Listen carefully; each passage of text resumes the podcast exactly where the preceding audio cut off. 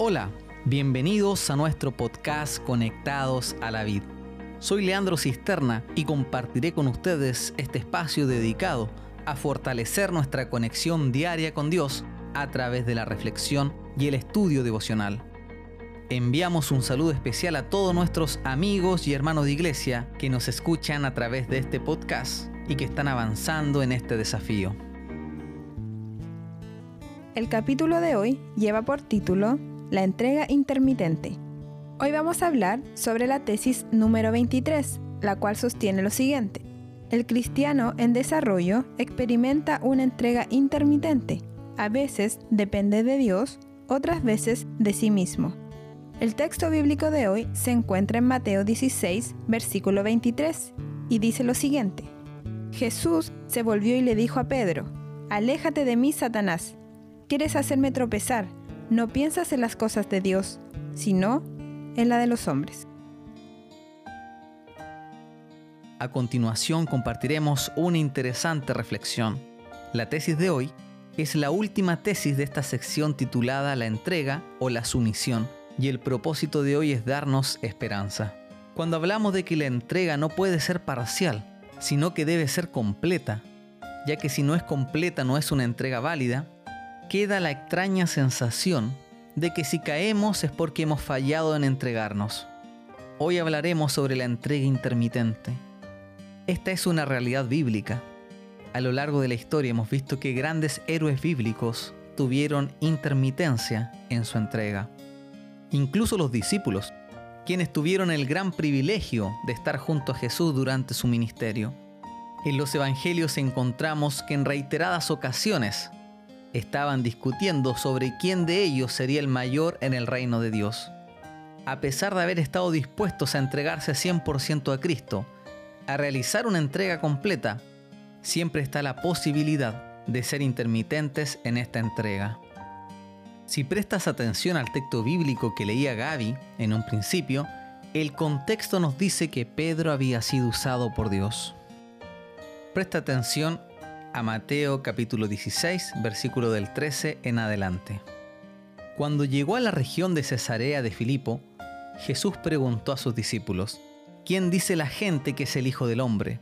Le respondieron, unos dicen que Juan el Bautista, otros que Elías y otros que Jeremías o uno de los profetas. ¿Y ustedes? ¿Quién dicen que soy yo? Tú eres el Cristo, el Hijo del Dios viviente, afirmó Simón Pedro. Dichoso tú, Simón, hijo de Jonás, le dijo Jesús, porque eso no te lo reveló ningún mortal, sino mi Padre que está en el cielo. Y ahora vamos al versículo 21. Desde entonces comenzó Jesús a advertir a sus discípulos que tenía que ir a Jerusalén y sufrir muchas cosas a manos de los ancianos, de los jefes de los sacerdotes y de los maestros de la ley, y que era necesario que lo mataran, y que al tercer día resucitaría. Pedro lo llevó aparte y comenzó a reprenderlo. De ninguna manera, Señor, esto te sucederá jamás.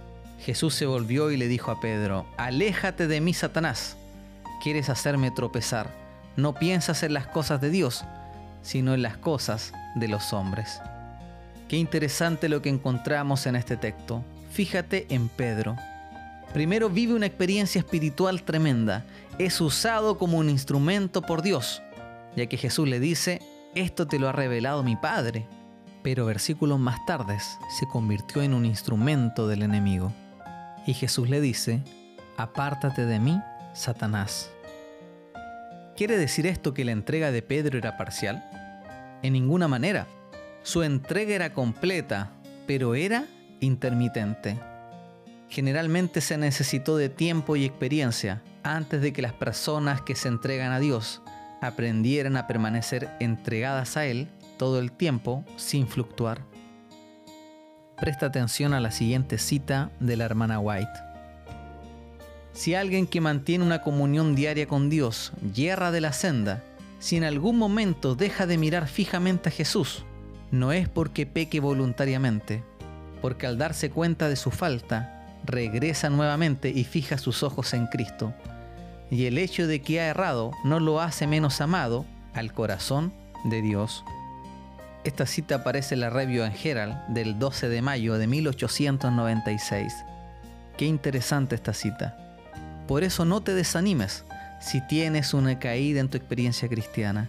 Regresa nuevamente y fija tus ojos en Cristo. Me despido y te dejo invitado a continuar con tus estudios devocionales. También te invito a participar de nuestra cadena de oración. Recuerda todos los días a las 7 de la mañana y también a las 7 de la tarde.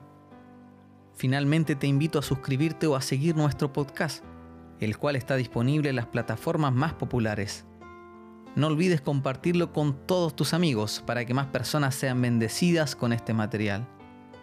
Nos encontramos nuevamente mañana para el repaso general de la sección 4. Este es un estudio bíblico que encontrarás al final de la tesis 23. Que Dios te bendiga y que Dios te acompañe.